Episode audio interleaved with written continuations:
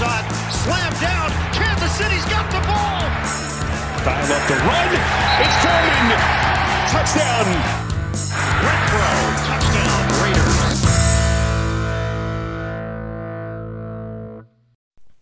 Bienvenidos a esta edición de Piloto Fútbol, episodio número 163 de este su podcast favorito con sentido de confianza en todo lo relacionado al fútbol americano. Yo soy Jorge Torres, comenzamos. Hola, ¿cómo están? Ya después un día completo de que ya pasó el Super Bowl, ya pudimos tener un poquito más de chance de digerirlo, ver un montón de jugadas impresionantes, ver las conferencias, ver cómo Sean McVay no ha dormido nada, eh, el pase caótico de locos que tuvo Matthew Stafford sin ver a Cooper Cup, eh, el sack de Aaron Donald un millón de veces y demás. Espero que no sigan crudos, creo que después de...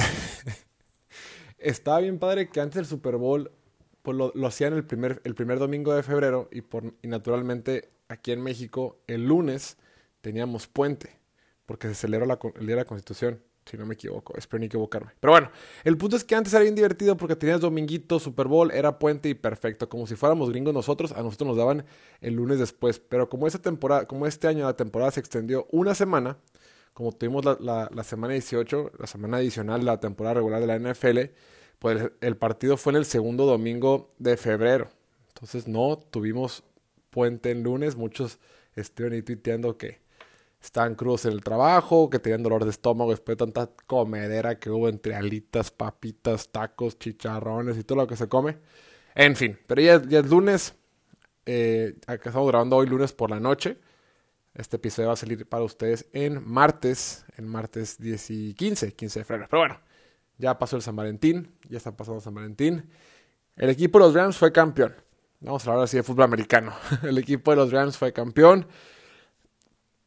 Lograron obtener su segundo título en la historia de la franquicia. Marcador 23 a 20.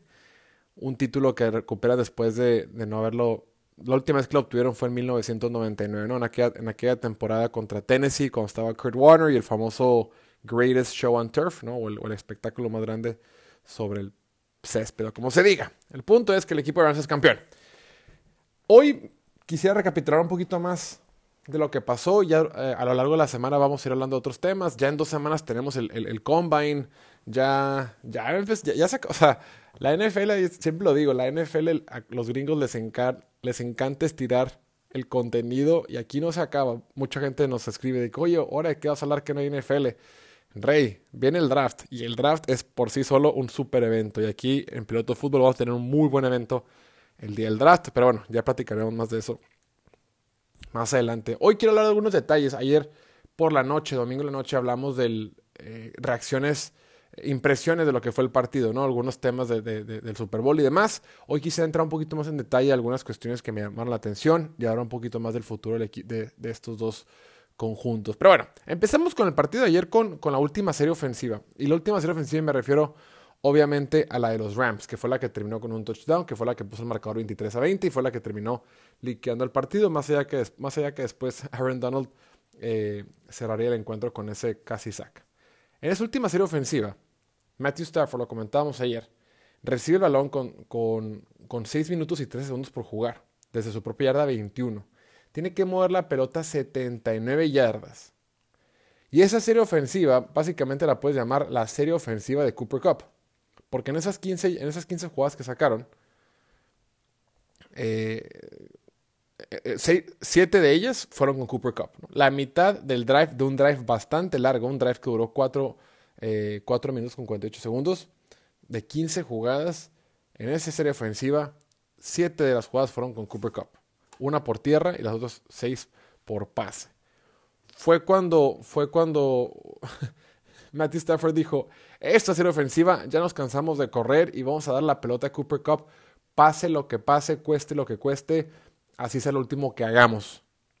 Y lo lograron. Primero con esa corrida que le dieron en cuarto oportunidad de uno, que fue crucial, que fue cuando eh, esa jugada fue en, sí, cuarta y uno, desde, desde la yarda 30 de Los Ángeles. Ahí se juegan el partido con 5 minutos por jugar. Siguen buscando a Cooper Cup. Y en ese pase que, seguramente ya han visto todos, que fue las jugadas más, más grandes del partido, fue en segunda oportunidad y 7 yardas por avanzar. El equipo de los Rams ya está en la edad 46 de Cincinnati y quedaban 3 minutos y 6 segundos por jugar. Aquí lo que estaba haciendo los Rams estaban mandando ofensivas sin reunión. La mitad de esa última serie ofensiva eran ofensivas sin reunión. Eso era cuando tú haces ofensivas sin reunión, obviamente tú eres más limitado como ofensiva, pero también haces que la defensiva sea más limitada. Esta defensiva de Cincinnati es muy buena para despistar al rival con, simulando presiones, ¿no? Acuérdense que esto es un juego de ajedrez y es el, fútbol americano se juega antes del snap y durante el, durante el snap, ¿no? Y, y después del snap. Entendamos que el snap es un segundo o una fracción de tiempo, ¿no? De segundo. Lo que hace muy bien Cincinnati es, antes del snap te doy a entender que voy a mandar X tipo de cobertura o X tipo de presión y después del snap cambio todo. Y eso se hace cuando puedes mandar una jugada preparada. Cuando las defensivas están obligadas a enfrentarse contra ofensivas sin reunión, por lo general lo que vas a ver de las defensivas son defensivas muy sencillas, muy básicas. Va, a ser su defensiva base. Eh, y por lo general son defensivas más estáticas. Porque, repito, cuando, cuando tienes tiempo de, agruparte, de hacer el huddle, de, de, reunirte con tu equipo, de tener una jugada nueva con tu coach, puedes pelear un poquito más. Oye, tú vas a hacer este movimiento, tú te vas a cruzar por acá, tú si, ves, si ves esto con un receptor te vas a mover de tal forma, vas a presionar, no vas a presionar, lo que sea. Pero cuando son ofensivas en reunión, la defensiva está estática. Entonces es una ventaja para la ofensiva porque básicamente le permite identificar qué cobertura va a tener la defensiva desde antes de sacar la jugada y eso le hace más fácil al quarterback saber qué jugada va a tener que mandar. Entonces, puntualmente en esta jugada que comentamos, que fue para mí el mejor pase de los playoffs y, el, uno de los mejores pases, que he visto en toda mi vida, por, el, por la importancia, ¿no? En segunda oportunidad y siete, con tres minutos por jugar en un Super Bowl. Matthew Stafford se, echa para atrás. Eh, mandan un concepto que por lo general manda el equipo de los Rams, que es que se llama high-low. Un, tipo sale en cobertura, es una, ruta corta y otra una ruta larga por atrás del linebacker. En este caso, el que estaba, una linebacker, pero estaba Von Bell. Y Matthew Stafford, como confía mucho en su línea ofensiva y como su línea ofensiva es de las mejores de la NFL, en esa jugada a fuerza, a fuerza, a fuerza, a fuerza, quería ir con Cooper Cup. Sin embargo, por el desarrollo de la jugada, Cooper Cup no estaba solo y necesitaba que Von Bell se quitara el camino aprovechó que tiene buena línea ofensiva y, iba a tener tiempo de encontrar a Cooper Cup, solo necesitaba mover a Von Bell. Y hay pocos quarterbacks en la NFL, que yo creo que hay dos o tres, que pueden hacer ese, lanzamiento, que es, con mis ojos voy a hacer que Von Bell crea que voy a ir a la ruta corta, pero con mi brazo voy a tirar un pase anticipado al espacio que va a encontrar a Cooper Cup en movimiento y, el pase va a ser tan perfecto que ni siquiera lo va a detener. O sea, el pase que tuvo ahí Matthew Stafford es de otro nivel. Y ya más adelante fueron las demás jugadas. Al último hubo un par de castigos ahí que puedes cuestionar o no, que es lo de menos. Y ya fue como anota esa serie ofensiva eh, que fue la que terminó ganando el partido. Y después de esa jugada, ya anotan, se van tres puntos arriba. Obviamente Joe Burrow tiene la pelota. Eh, y creo que hay varias cosas para. Yo digo, dudo que seas fan de Cincinnati porque son pocos fans los de Cincinnati, pero creo que hay cuestiones muy, muy debatibles que hizo, que hizo Cincinnati en, esa última serie ofensiva. Entonces, anota Rams, se van tres puntos arriba. Y ahora tienen la pelota Cincinnati con un minuto 25 por jugar, desde su propia yarda 25, y solo necesitaban un field goal para irse a tiempo extra. Primera jugada, Joe Burrow encuentra en pase Jamar Chase que, avanza 17 yardas y se pone en la 42 de Cincinnati. Súper bien. Siguiente jugada. Joe Burrow encuentra a Tyler Boyd y logran cruzar el medio campo. Se ponen en la 49 del equipo de los Rams. Era segunda y uno. En segunda y uno hacen un pase que no, donde hubo falta, falla, eh, errores de comunicación entre Jamar Chase y, y, Joe Burrow. Y la jugada que definió el partido, bueno, o las jugadas más preocupantes o las que pueden generar mucha polémica, fue en tercera oportunidad y uno. Creo que lo comentamos un poquito ayer, pero hay que hacer un poquito más de énfasis. Tercera, oportunidad de uno con 54 segundos, con, con 48 segundos por jugar.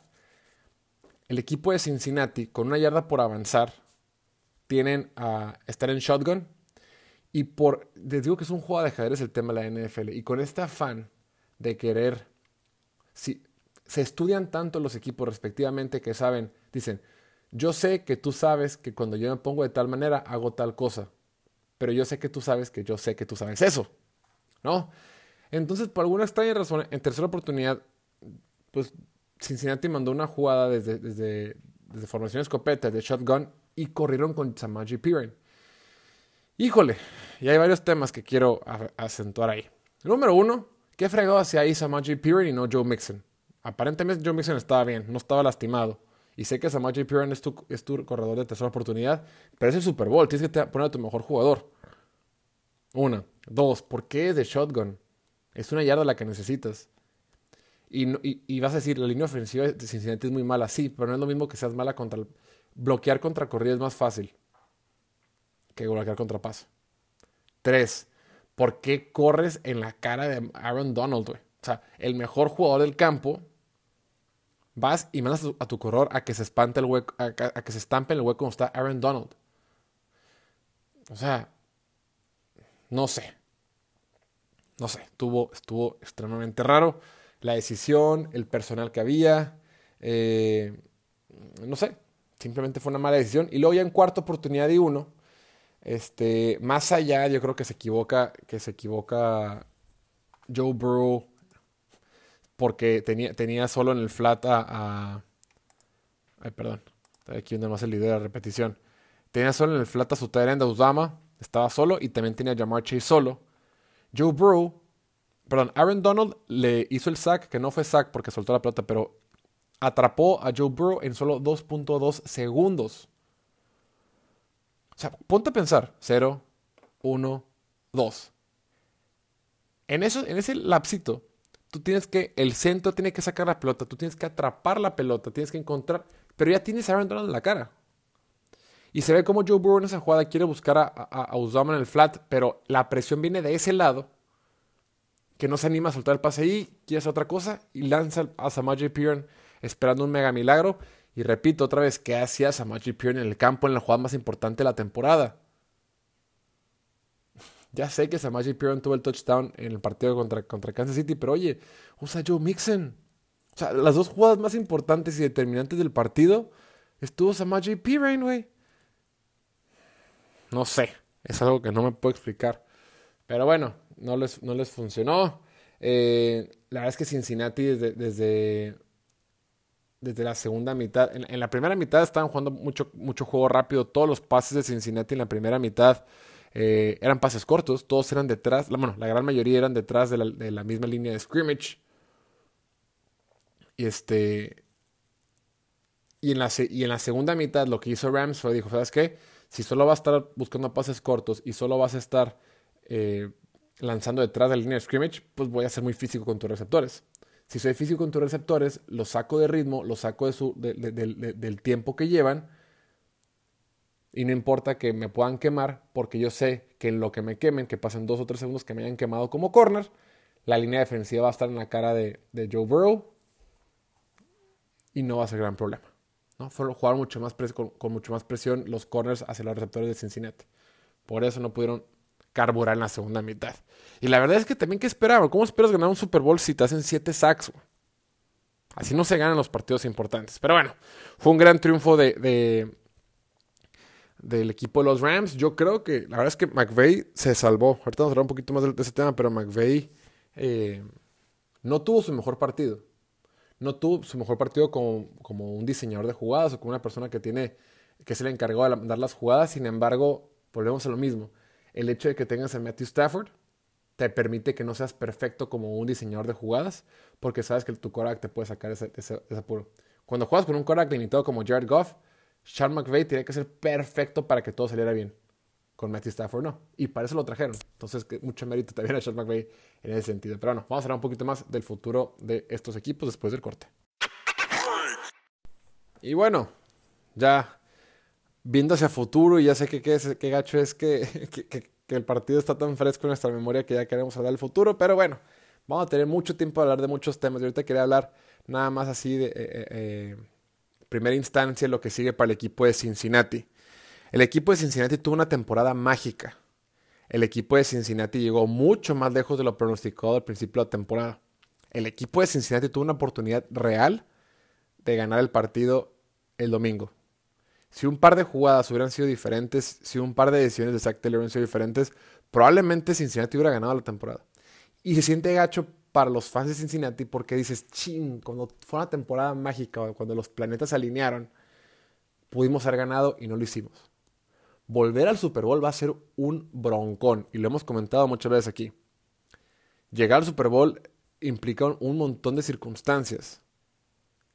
La conferencia en la que está Cincinnati, ahí va a estar el siguiente año Patrick Mahomes, ahí sigue todavía Josh Allen, ahí sigue Lamar Jackson, ahí sigue Justin Herbert. Llegar y, dominar esa conferencia no va a ser fácil, ni siquiera tu, tu propia división. Ahí van a estar los Patriots de Bill Belichick. Entonces, creo que era una oportunidad dorada.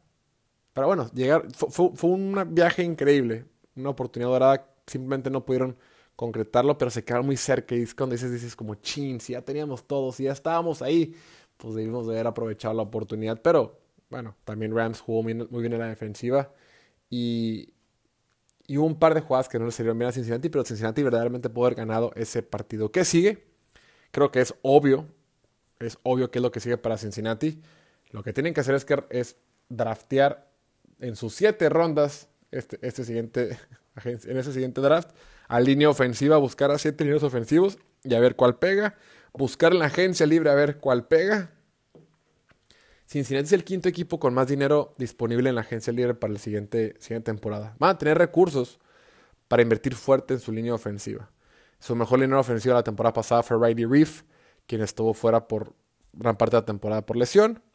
Este, pero Riley Reef no va a regresar este año, es agente libre. Los van a tener que eh, firmar una vez más. Pero sí, la línea ofensiva va a ser, eh, no es ninguna novedad. Todos vimos, todos sabíamos desde hace mucho tiempo que la línea ofensiva era una basura. Este, de alguna manera llegaron al Super Bowl, pero este equipo, o sea, Cincinnati fue saqueado o capturado el quarterback 19 veces en los playoffs. Esto es lo más que se ha visto desde hace más de 25 o 30 años. El único que está más o menos cerca, bueno, el, segundo lugar de más sacks en los playoffs eh, tiene 12. Cincinnati tiene 19. No, es de Dios tener esta cantidad de sacks en, los playoffs. No puedes quedar campeón así. La libraron, estuvieron avanzando poco a poco, pero bueno, a la hora de la hora pues era ya muy complicado para el equipo de Cincinnati. Entonces Cincinnati tiene que reforzar la línea ofensiva sí o sí. Sin embargo, en la defensiva, lo que sí tienen que estar muy conscientes, no se vale decir de que, ah, bueno, la defensiva le fue bien este año, otra vez la bien el siguiente año, no importa. Aunque prácticamente todos regresan, hay un par, PJ Hill, este, hay otro por ahí que, son agentes libres. Tienes que buscar volver a firmar a todos ellos y además agregar talento. Recordemos que la defensiva de Cincinnati tuvo una, buena racha en los playoffs, jugó bastante bien en los playoffs, siempre le dimos, estuvimos tire y tire flores a la defensiva de Cincinnati para los playoffs, pero durante la temporada regular la defensiva de Cincinnati fue número 17.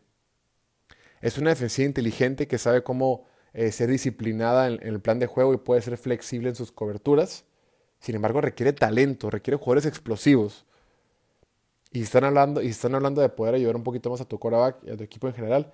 No pueden ser conformistas y decir, bueno, esto ya es lo que, es, lo que nos funcionó, otra vez lo mismo el siguiente año. No, prohibido. Entonces Cincinnati tiene que buscar quizá por ahí un corner un poquito más elusivo, un, otro linebacker que sea un poquito más una estrella, ¿no? Necesitas un, un par de estrellas en la, en, en la, defensiva en general de Cincinnati. Y quién sabe, el futuro no está prometido para nadie, ya lo hemos comentado. Eh, todos, digo, Joe Burrow es una estrella también. Afortunadamente para el equipo, los jugadores claves son baratos en la ofensiva. Jamar Chase, T. Higgins, Joe Burrow, todos tienen su contrato de novato. Eh, Taylor Boyd tiene un, contrato muy amigable para el equipo, barato. Eh, tiene un, contrato barato. Entonces, la ofensiva, o sea, el equipo está en buenas condiciones para reforzarse y demás. Solo no deben de confiarse y decir, bueno, ya, ya está, ya está armada nuestra defensiva y con eso no, tiene que buscar talento. Y obvio el tema de la línea ofensiva. Del otro lado, el equipo de los Rams, ahí sí ya, quién sabe qué pasa con ellos. Ellos diseñaron esta temporada ellos diseñaron todo para ser campeones. Dijeron, nos vale madre todo, nos vale madre lo que sea. Queremos ser campeones esta temporada y ya lo lograron.